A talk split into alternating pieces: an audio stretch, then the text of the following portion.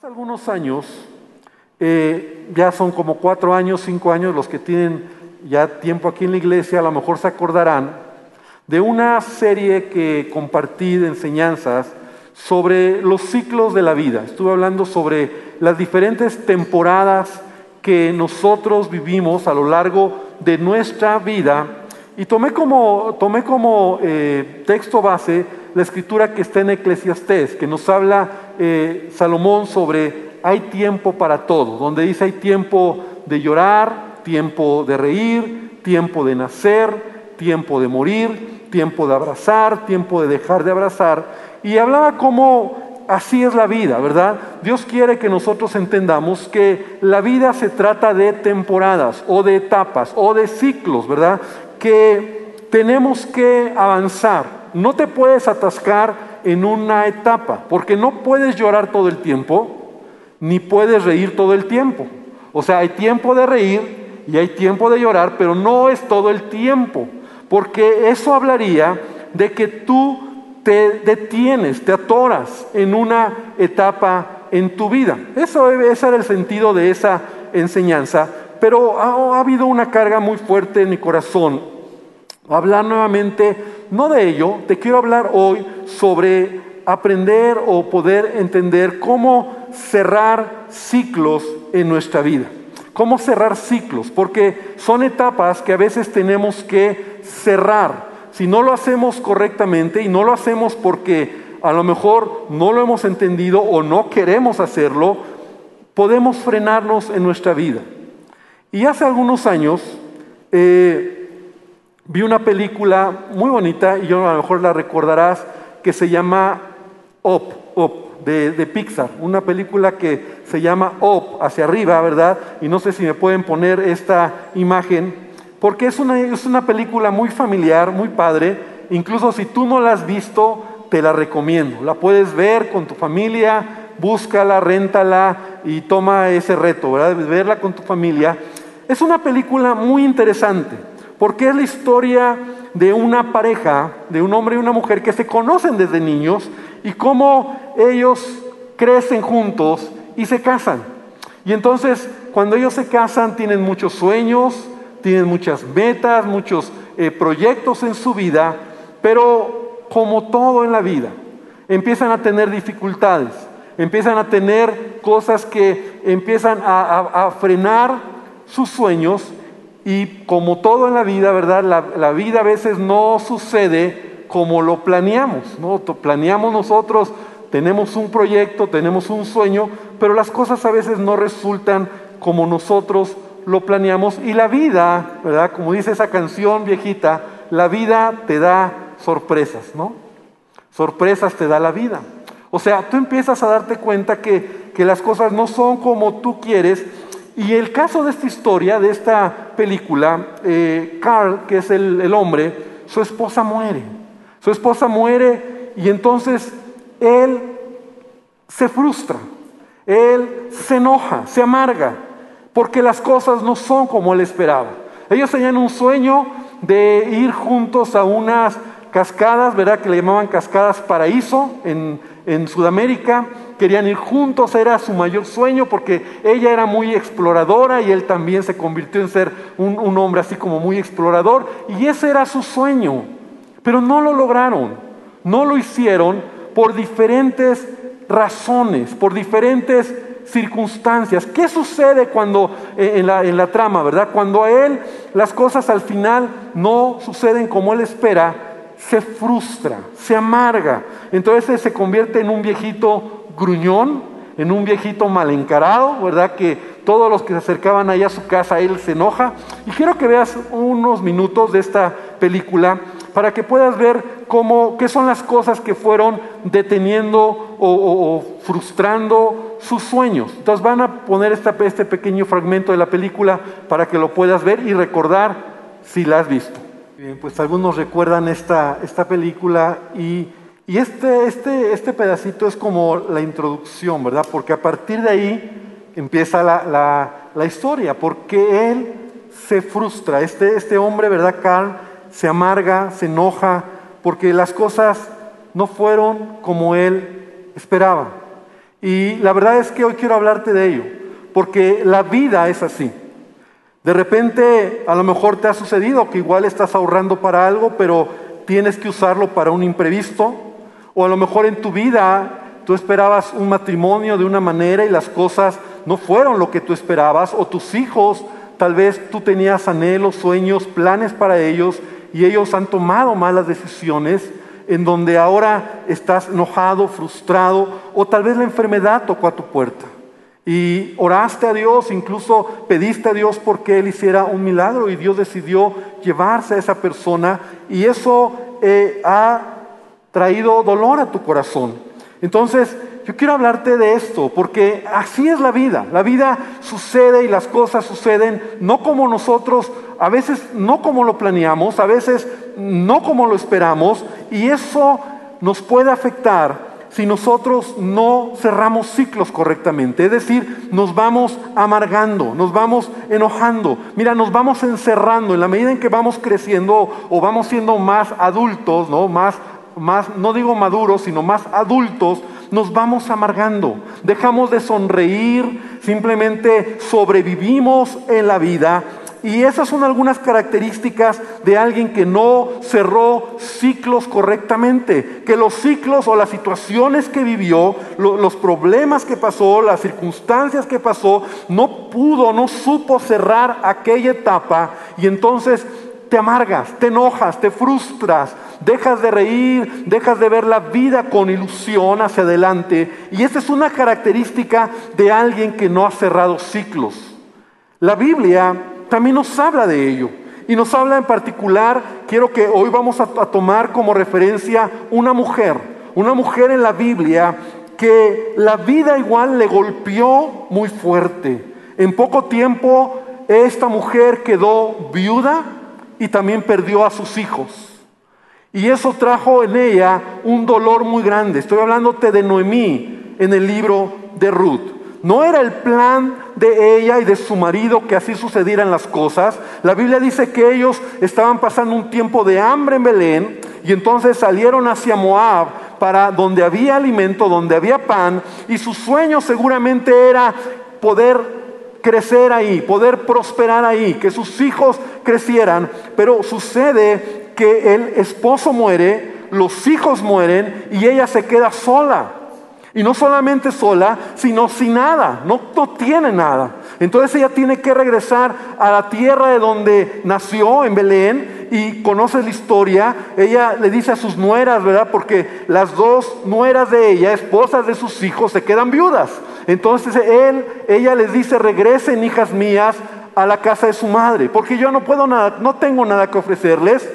Entonces Ruth es la que permanece con ella y es ahí donde Ruth le dice, yo voy contigo, tu, tu tierra será mi tierra, tu Dios será mi Dios y yo voy a ir contigo. Pero mira, eh, la situación que golpeó a Noemí fue tan fuerte y vamos a, leer, quiero que abras tu Biblia en Ruth capítulo 1 en el versículo número 19. Ruth está ahí en, en, la Biblia, ¿verdad? Pero para que lo ubiques, porque a lo mejor muchos dicen, Ruth, ¿dónde está Ruth? Después de Deuteronomio, Josué, jueces, Ruth. Quinto libro de la Biblia, Deuteronomio, luego está Josué, jueces, Ruth. Es un pequeño libro, tiene solo cuatro capítulos, pero es una historia muy intensa. Es una historia muy apasionada. Realmente, realmente a mí me encanta esta historia.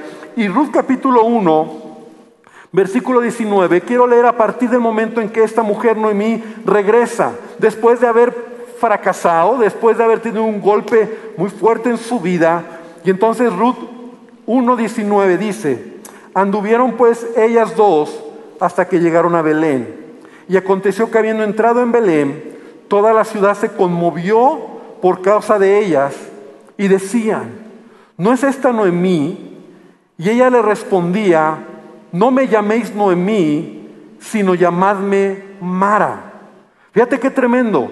Noemí, ¿sabes lo que significa Noemí? Significa dulzura o placentera. Eso significa el nombre de Noemí. Ahora Noemí dice, ya no me llame Noemí, sino llámenme amarga, Mara, porque sigue diciendo, porque en grande amargura me ha puesto el Todopoderoso. Yo me fui llena, pero Jehová me ha vuelto con las manos vacías. ¿Por qué me llamaréis Noemí? Ya que Jehová ha dado testimonio contra mí y el Todopoderoso me ha afligido. Y así volvió Noemí y Ruth la Moabita, su nuera, con ella, y volvió de los campos de Moab y llegaron a Belén al comienzo de la siega de la cebada. Yo digo aquí que Noemí estaba en su nivel 10 de amargura, o sea, en el máximo nivel de amargura. Ahora, no es fácil lo que ella está pasando. Vamos a ponernos en sus zapatos. Ella pierde a su marido y a sus dos hijos.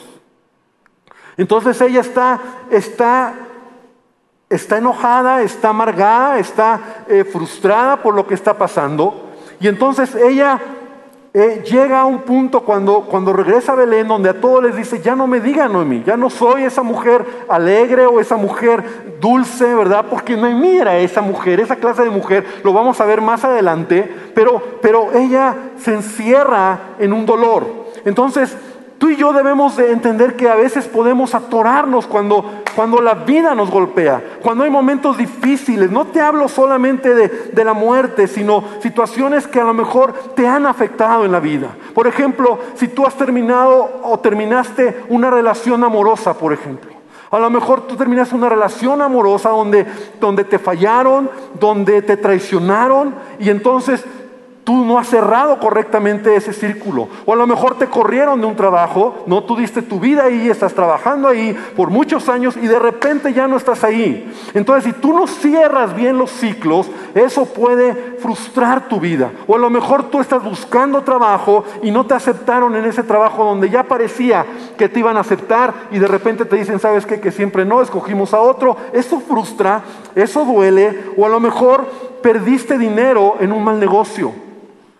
A lo mejor tenías el sueño y tu poco ahorro que tenías para hacer un negocio lo perdiste. Esa persona incluso con quien te asociaste te traicionó, te robó, te falló o te robaron. No, no, no. O sea, te, asaltaron, te robaron, te quitaron algo que perdiste de un día para otro y eso te ha frustrado. Eso te tiene en una condición de enojo, de molestia, porque cuando tú no cierras ciclos correctos en la vida, eh, te empiezas a frustrar. A lo mejor la decepción de alguien, alguien que te traicionó, algún amigo al que tú le diste la confianza, alguien que te dio la espalda, alguien que habló mal de ti, alguien que a lo mejor te falló en, esa confianza que tú le tenías y dices, ¿por qué lo hizo? Y ya pasaron años o meses y tú todavía estás lastimado, no has podido procesar ni cerrar aquel ciclo, aquella etapa en tu vida.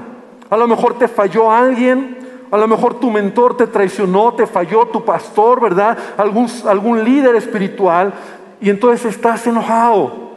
Y te cambiaste a lo mejor incluso de iglesia.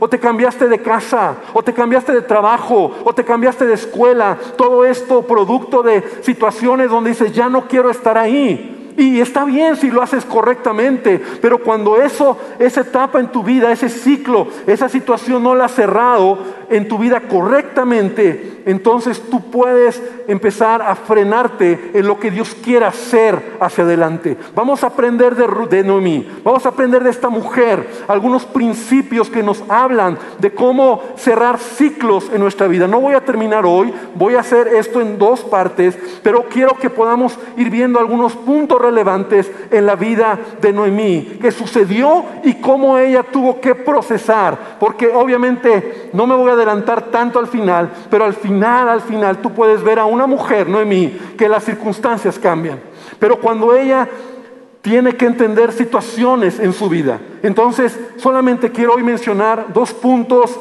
que tú tienes que identificar para cerrar ciclos en tu vida de manera correcta. Y tú tienes que hoy, en el nombre de Jesús, venir a Él y decirle, Señor, sana mi corazón. Lo primero que tienes que entender es, número uno, no te, no te definas por los sucesos del pasado. No te definas por los errores, por las traiciones, por las crisis, por las situaciones que has vivido o a lo mejor estás viviendo. No te autonombres lo que tú no eres.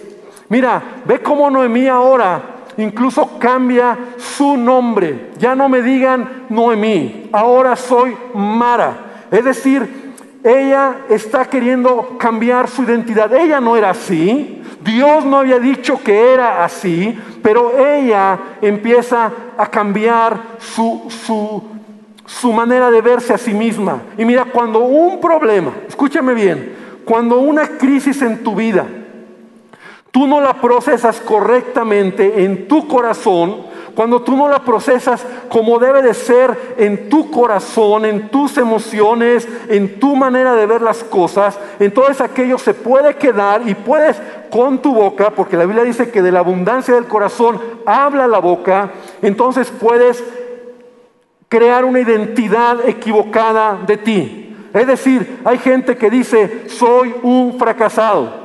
No, hermano, tuviste un evento donde fracasaste pero no eres un fracasado.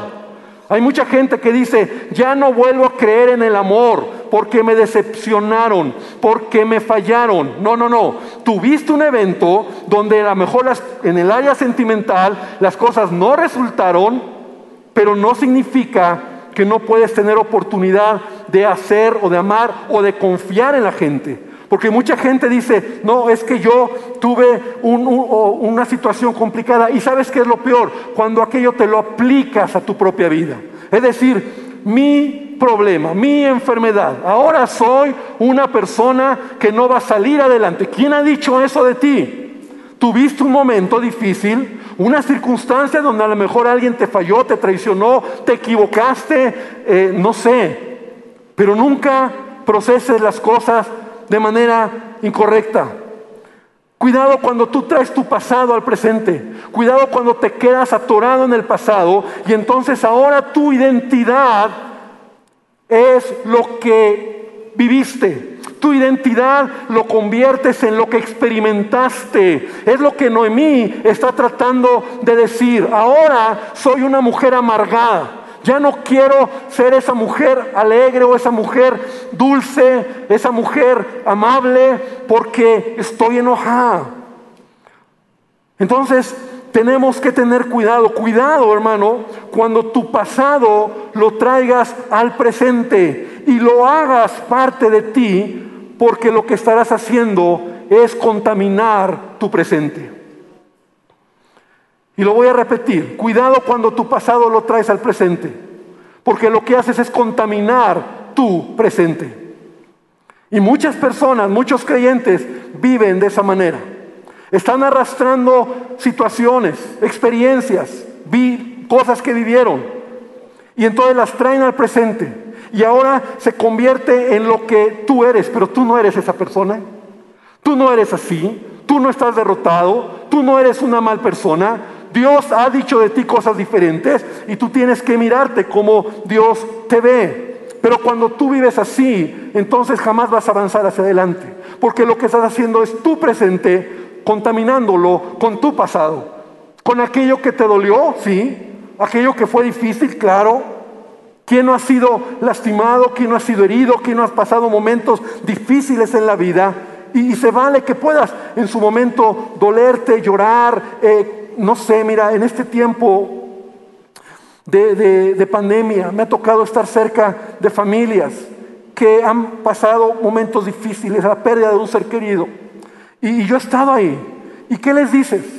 Cuando tú los oyes llorar y, quejarse y decir, Señor, ¿por qué? Y, ya no quiero seguir viviendo. Y, tú sabes que es un proceso, está bien. Pero cuando las aguas toman su curso, cuando ya lloraste, cuando ya te sacaste de onda, cuando ya pasó aquello, tú tienes que procesar las cosas correctamente. Tú tienes que cerrar esos ciclos, ponerlos bajo la misericordia de Dios y decir, Señor, yo sigo adelante. Tuve un evento de fracaso, tuve un evento de traición, tuve un evento, no sé, de, de una pérdida, pero yo voy a seguir hacia adelante. Hay un pensamiento que me gustó hablando de esto que dice, un gran error es arruinar el presente recordando un pasado que ya no tiene futuro. Y me gustó. Recordar es arruinar el presente recordando un pasado que ya no tiene futuro. Quiero que abras tu Biblia en Isaías, capítulo 43. en el versículo número 18.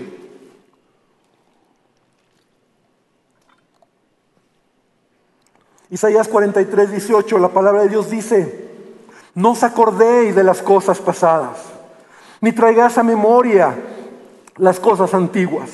He aquí yo hago cosa nueva, pronto saldrá la luz, ¿no la conoceréis? Otra vez abriré camino en el desierto y ríos en la soledad. ¿Cuántos dicen amén?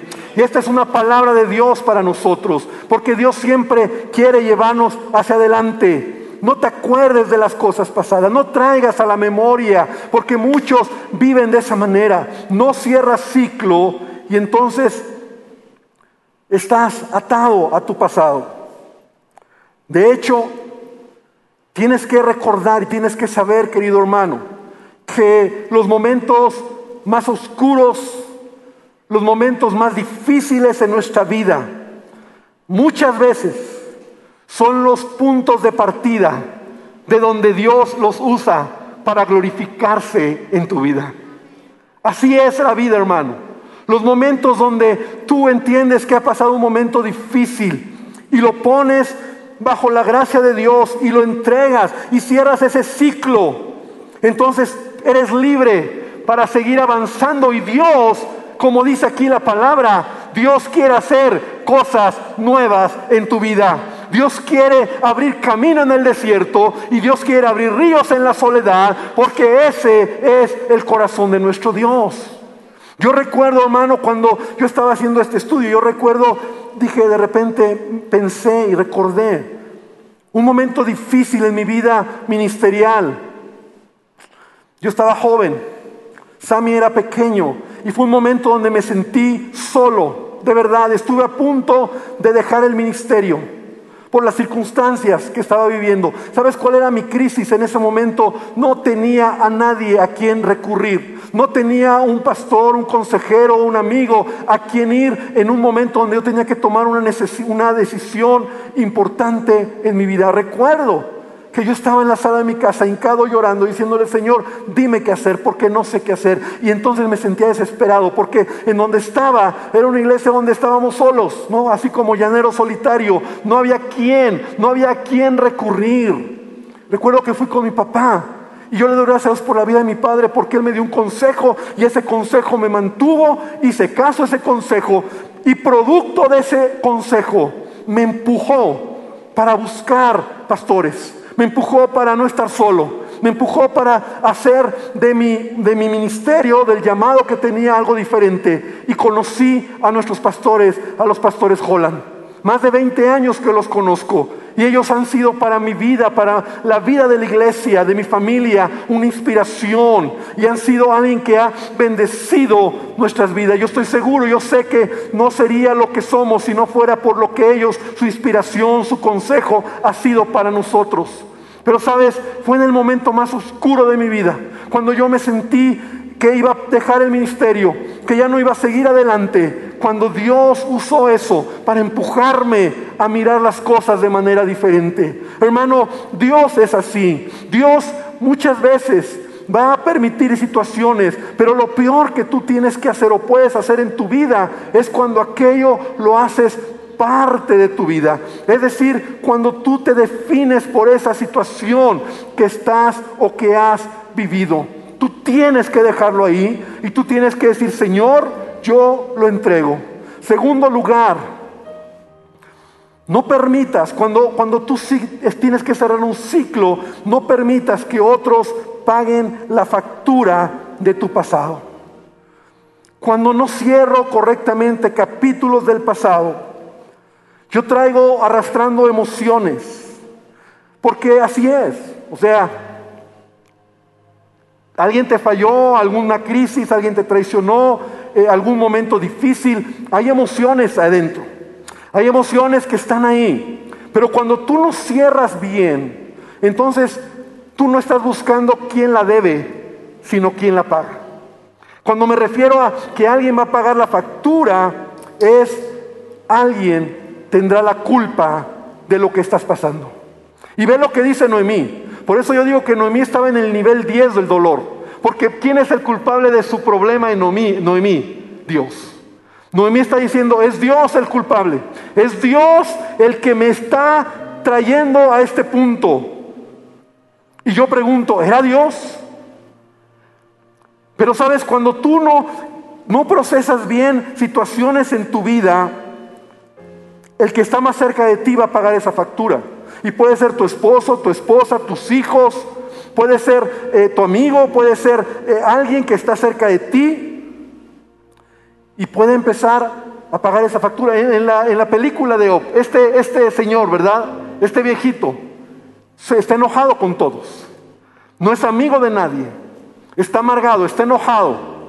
Se le acabó la alegría, se le acabó el gusto de seguir adelante.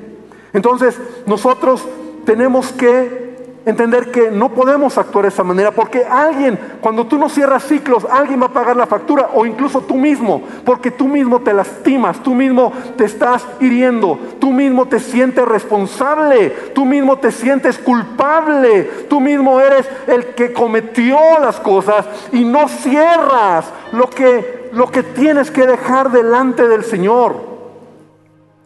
Tenemos nosotros que entender que no es así la vida. Mira, en la Biblia también encontramos un hombre que sufrió, que padeció de manera impresionante.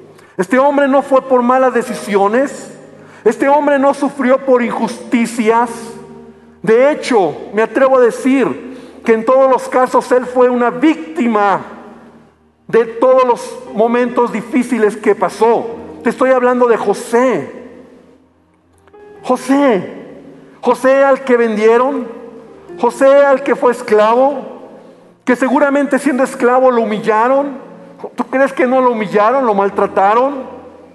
José al que encarcelaron injustamente. José al que un amigo o una persona le prometió algo y no lo hizo.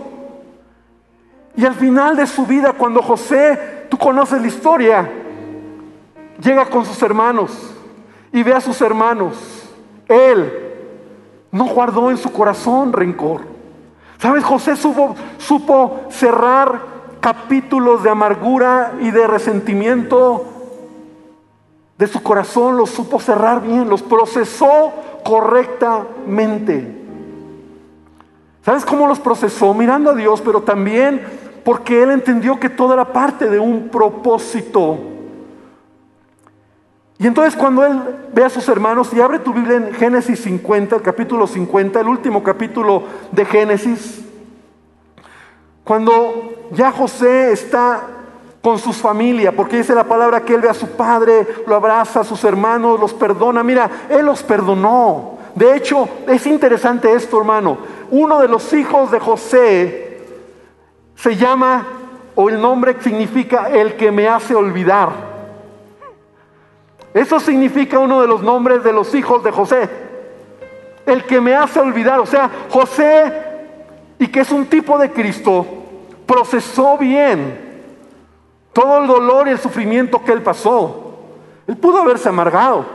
Él pudo haber guardado en su corazón rencor. Entonces, mira, Génesis 50, 15.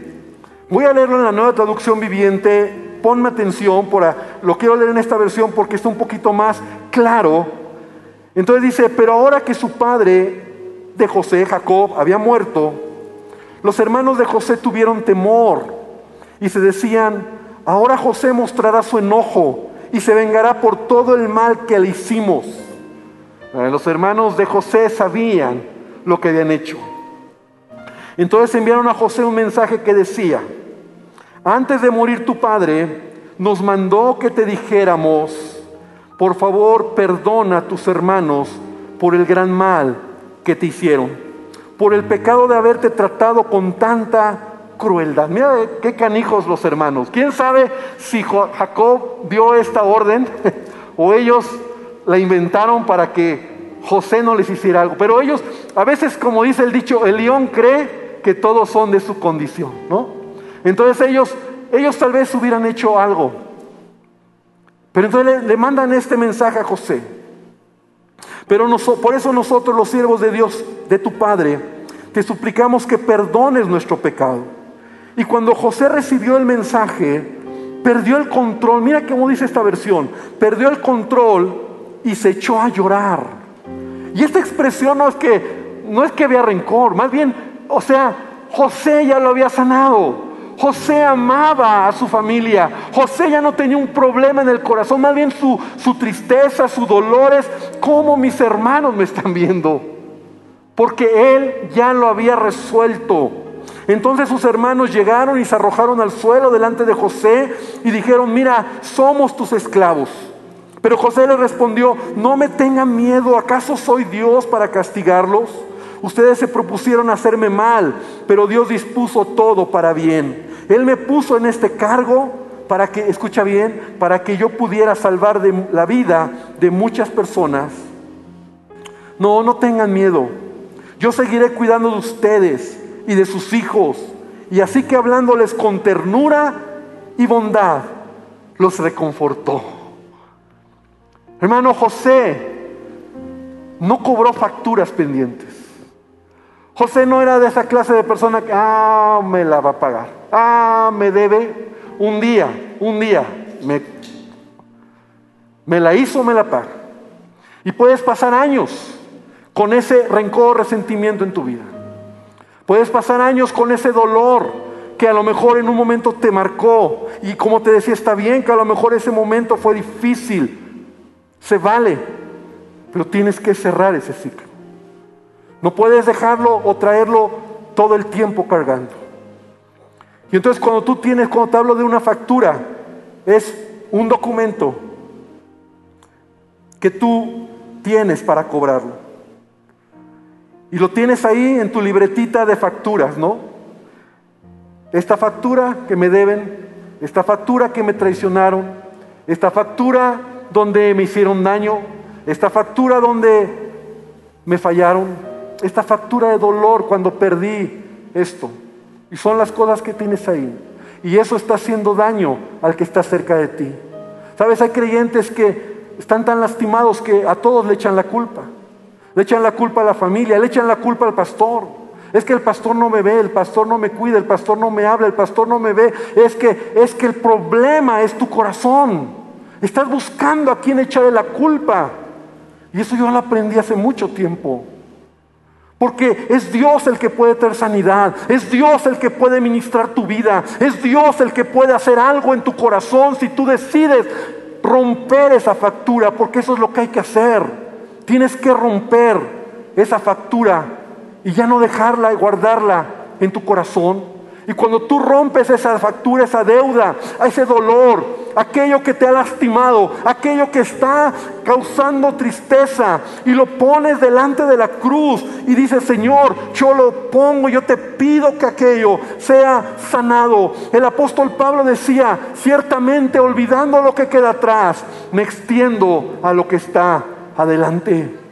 Y así debe de ser nuestra vida. Nosotros debemos de entender que Dios quiere que tú rompas facturas, camines libre en Cristo y no estés cargando en otros tu dolor, tu amargura, tu resentimiento, tu, tu, frustración, tu molestia, tu falta de creer en la gente. No, yo no creo en la gente, no, es que tú crees, pero la gente traiciona, la gente falla. No, un día alguien te traicionó, un día alguien te falló. Y ese momento lo tienes que resolver. Y cuando lo entregas, tú puedes seguir creyendo que va a haber gente que va a bendecir tu vida. No puedes caminar equivocadamente. Querida iglesia, esta palabra que yo traigo para ti es porque Dios quiere que nosotros avancemos en, ese proceso. Mira, aquí voy a terminar.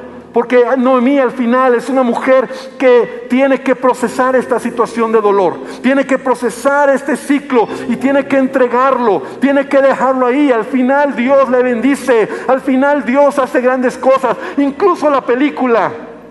Este, este hombre, este Carl, este viejito, ¿verdad? En, en la trama al final encuentra sentido a la vida. Y hay algo muy particular que vamos a ver la siguiente semana, porque, porque él se da cuenta y dice, ¿qué estoy haciendo? No me puedo quedar atorada, mi esposa ya no está. Pero él cambia. La palabra de Dios nos enseña, iglesia, que nosotros debemos de mirar hacia adelante. Por eso Dios te dio ojos que miran hacia adelante. No tenemos ojos atrás. De hecho, no podemos mirar muy bien hacia atrás cuando quieres voltear. Y eso me habla de algo muy simple. La vida es hacia adelante. Pero hay etapas donde yo voy a sufrir, donde voy a pasar baches. Hay etapas muy dolorosas. Hay etapas donde se vale llorar y se vale se vale todo lo que quieras hacer. Se vale. Te fallaron, te traicionaron, te lastimaron, hablaron mal de ti. Se vale que en ese momento a lo mejor, pero después de que las aguas bajan, tú tienes que entregarlo al Señor. Y tú tienes que cerrar ese ciclo en tu vida. Y de todo corazón decirle, Dios, hoy lo entrego. Y yo quiero seguir avanzando. Porque mirando el pasado no puedo ver lo que viene delante. Y lo que Dios quiere hacer para tu vida son grandes cosas. Lo mejor está por venir. Él no ha terminado todavía en tu vida. Si no, si ya hubiera terminado, ya no estarías aquí. Entonces, ¿por qué insistimos en voltear hacia atrás? Cierra tus ojos. Quiero invitarte esta tarde para que el Espíritu Santo traiga tu corazón, porque el único que puede alumbrar mi corazón y hacerme ver esas áreas oscuras que a lo mejor he dejado a un lado pensando que todo está bien. Que hoy el Espíritu Santo traiga luz a tu corazón. Yo quiero invitarte, por favor, que te pongas de pie. Vamos a orar de pie. Vamos a pedirle a Dios esta tarde que su Espíritu Santo, Él habla en nuestro corazón. Y tal vez tú tengas que identificar momentos. A lo mejor tú me digas, soy pastor, yo estoy bien, qué bueno. Pero antes de pensar, ¿por qué no vienes a Dios y le preguntas al Espíritu de Dios, Señor, alumbra mi corazón? Hay momentos, hay etapas, hay situaciones que no he cerrado.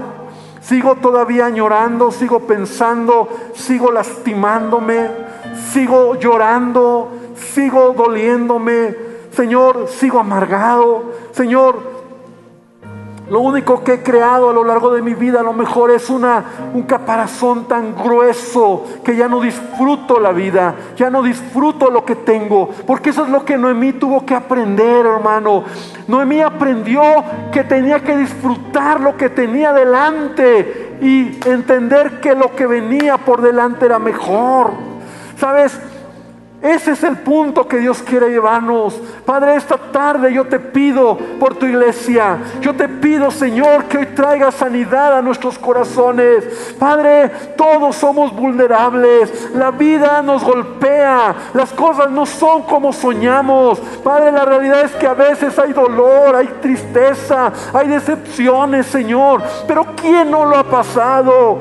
¿Quién no ha vivido estas cosas? Unos antes y otros después. Pero todos pasaremos momentos de angustia, Padre. Pero Dios no es cuántos momentos voy a pasar, sino cómo lo voy a procesar. Señor, cerrar esos capítulos en mi vida, ponerlos debajo de la cruz, ponerlos debajo de tu sacrificio y hoy decirte, Señor, lo entrego, entrego ese dolor, entrego ese quebranto, entrego esa herida, entrego eso que está lastimándome, ese llanto. Padre, lo pongo delante de ti y decido, Señor, mirar hacia adelante y en el nombre de Jesús, querida iglesia, hoy oro para que el Señor te bendiga, para que el Señor derrame gracia sobre tu vida, para que sea quebrantado todo engaño, para que sea quebrantada toda mentira y tú puedas avanzar en el propósito que Dios tiene para tu vida, lo que Dios tiene para tu familia. Hoy no lo ves. Hoy no lo ves, pero hoy te digo de parte del Señor, hoy no lo ves pero si tú le crees a Él, Dios hará caminos en donde no los hay.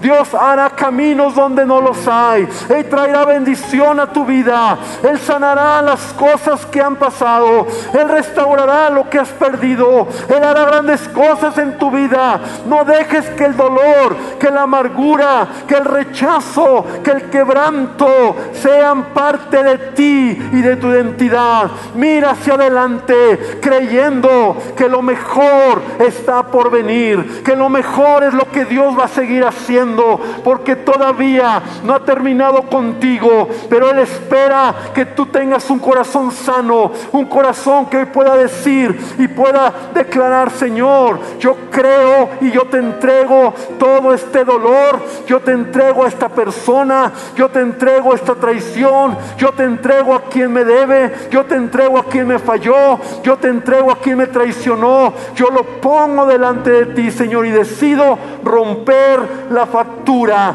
y no voy a volver a traerla al presente. En el nombre de Jesús, en el nombre de Jesús, Señor, bendice a tu iglesia y ayúdanos, Señor, a caminar hacia adelante. Gracias te damos, Padre. Amén y amén, Señor. Da un aplauso fuerte al Señor y toma esta palabra como una palabra de Dios para tu vida y sigamos adelante.